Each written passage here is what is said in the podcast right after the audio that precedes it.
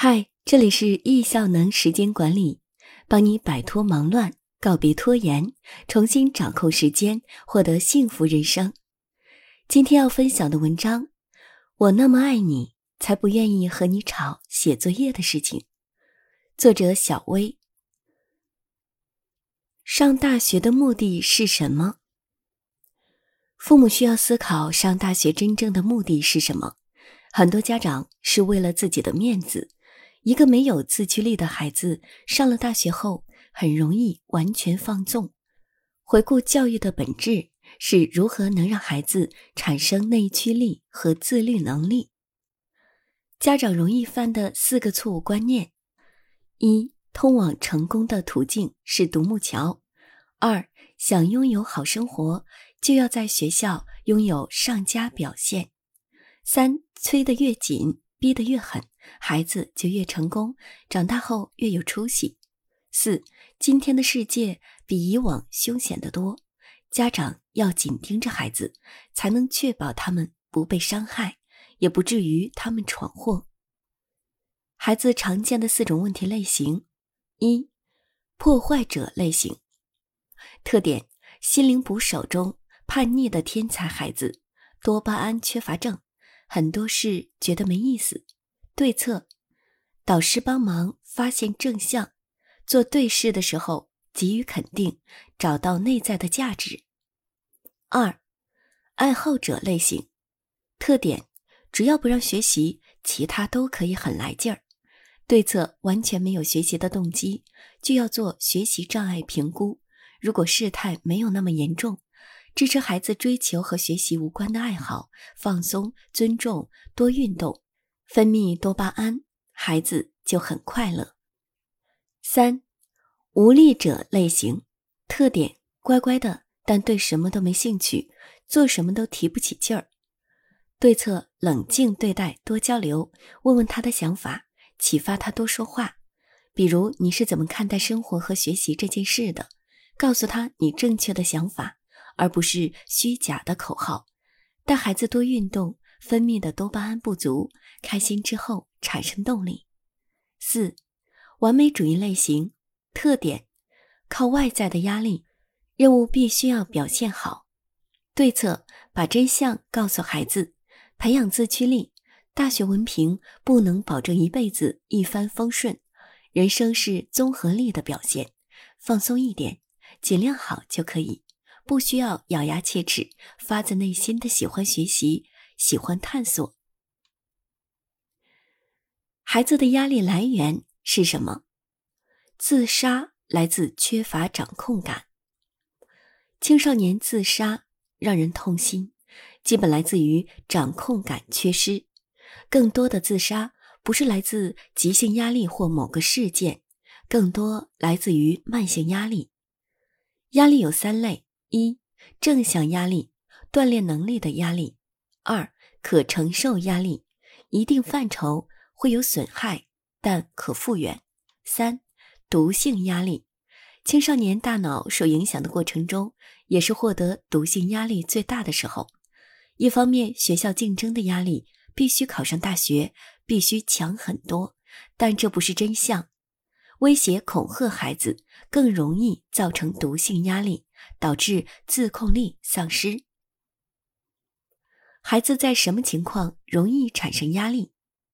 一、新情况；二、没想到的超出预期；三、可能被伤害，收到威胁恐吓；四、难以把控。想弄明白孩子压力的来源，父母需要了解大脑的构造。一、前额皮质。人区别于其他动物最重要的部分，发展语言、逻辑、推理能力。前额皮质像领航员，人们用前额皮质决策、引领生活、理智、冷静、控制和约束自己。但是压力太大，这部分会掉线，比如生气说不出话。二，杏仁核，前额皮质掉线后，杏仁核接手，这是大脑当中负责情绪化的部分。压力过大，放弃前额皮质，易怒。大喊大叫，躲避，陷入沉默或者暴力当中。持续长期存在压力，杏仁核会分泌更多压力荷尔蒙。健康的压力状态，压力荷尔蒙迅速上升，又能迅速恢复。如果不能快速回落，压力持续存在，肾上腺分泌皮质醇。皮质醇是身体为了长期作战引入的援军，它的浓度在人体内慢慢上升，帮助人们应对压力。人类的皮质醇高浓度会保留几天、几周甚至几个月，这就导致了弱化海马体里的细胞，最终杀死它们。三，海马体，海马体是创造与储存记忆的地方。我们经常不明白。为什么孩子成绩突然下滑很厉害？这时你们家是不是有人吵架了？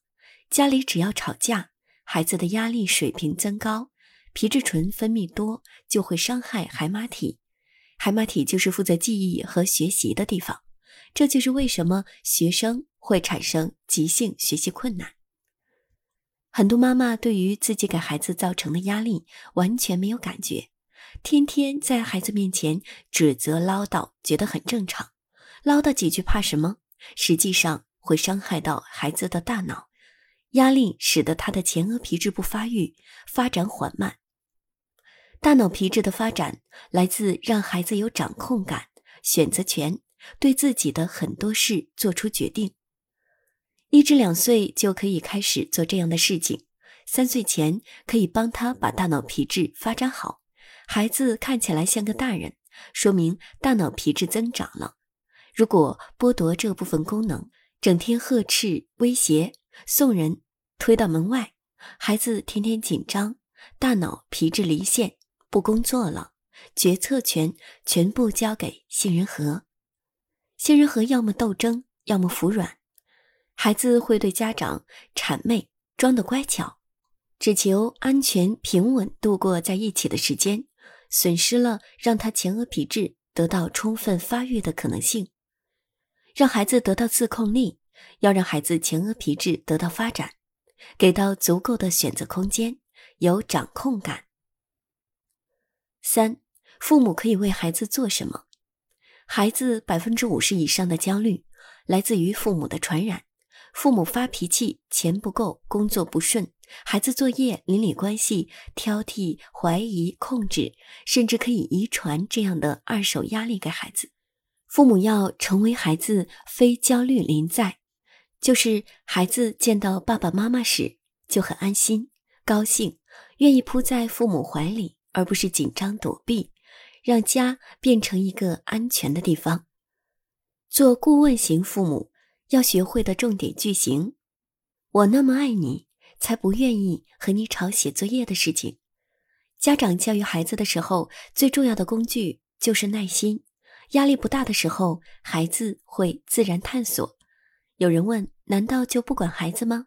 专制和纵容之间还有权威型的管理，支持而非控制。父母不断介入是一个恶性循环。父母要学会放手。不要太专制，但也不是完全纵容，这会进入一个良性循环。一，首先要学会退一步，不用所有的事情都按父母的想法来办。孩子过自己的人生，他要为自己的选择负责。父母的责任是讲清楚选择的结果，让孩子知道有选择的权利。二，无条件爱孩子。篮球教练严厉。训练出来的孩子都很好，但他们教的是技能，而父母是给孩子爱，爱是排在第一位的东西。让孩子知道你很关心这件事情，提供辅助作用，但做决策的是孩子。三，让孩子做主的三句话：一，你特别懂你自己，你可是自己的专家哦。二。你的脖子上长着你自己的小脑袋哦，你有自己独立的判断。三，你想要让生活中的一切都有条不紊，就要掌控自己的生活，帮助孩子建立自信心和责任感。六个理由让孩子明白自己做决定有多重要。一，脑科学理由。二、孩子不是空心人；三、从控制感到胜任力；四、培养孩子情绪智能；五、家长并不总了解什么是最好的；六、孩子们都很能干，放手有惊喜，调整眼光，发现孩子的亮点。误区是放手后挑毛病，要注意细节，设立边界，温柔坚定。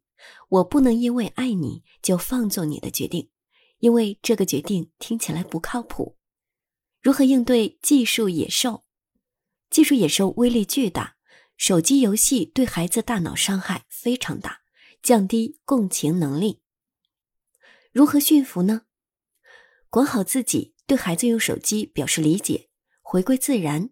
告知而非说教，一起制定合作计划，允许调整和错误，耐心等待。底线是我需要知道你手机的账号，保证内容健康，因为你还没成年。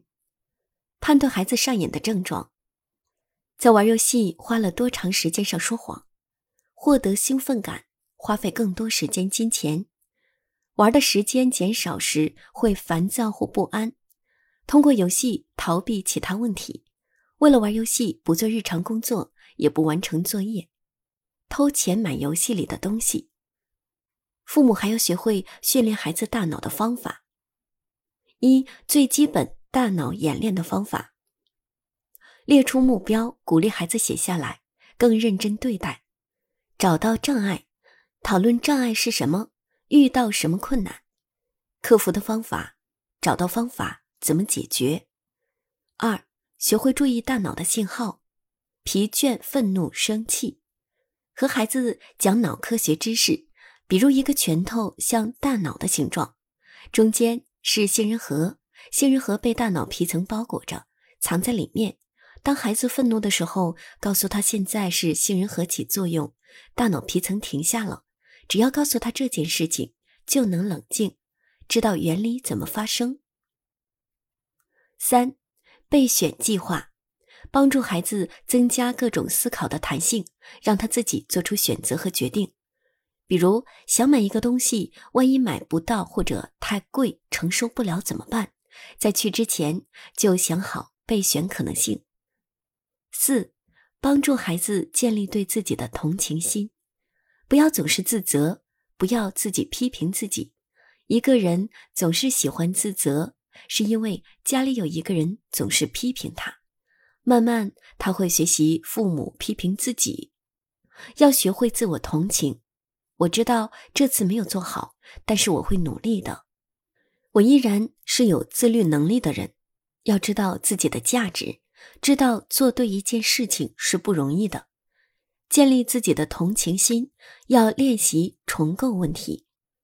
五，建立自己的同情心。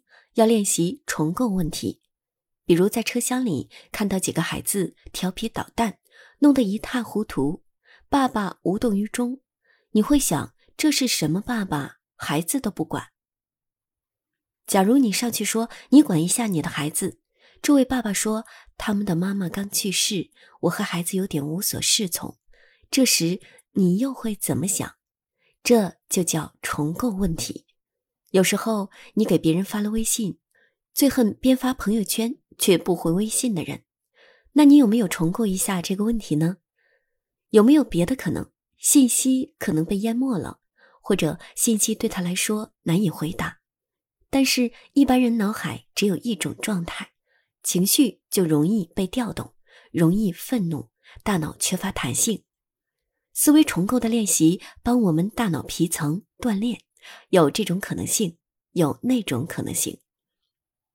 六，塑造大脑的弹性，选择权往往不是来自于我们的能力、我们的金钱，而是来自于我们大脑的弹性。所以，给孩子创造一个更加惊喜的世界。孩子成绩考得好，你很高兴；孩子成绩考得不好，你也依然很淡定。这就是我们能够给到孩子最好的礼物。然后帮助孩子能够去关心这个世界，而不仅仅是关心他一个人。不要只用成绩来评价，也不要老盯家庭作业，当你整天盯着成绩排名入学，这是引导到自私的方向。如果你能让孩子看到整个世界，看到各种各样的人为这个世界做的各种各样的贡献，有那么多不同的职业，孩子的世界也会变得更大，父母也不会那么焦虑。帮助孩子找到自控力，发自内心的动力，未来是变化的。孩子成为什么样的人，不是简单工业化模型。让孩子健康、阳光、爱学习、有内驱力，这才是教育的本质。学校的佼佼者靠的是独立，社会的佼佼者靠的是合作。不要只用成绩来评价孩子，父母要降低对成绩的要求，不用因为家庭作业过于焦虑，因为我那么爱你。才不愿意和你吵写作业的事情。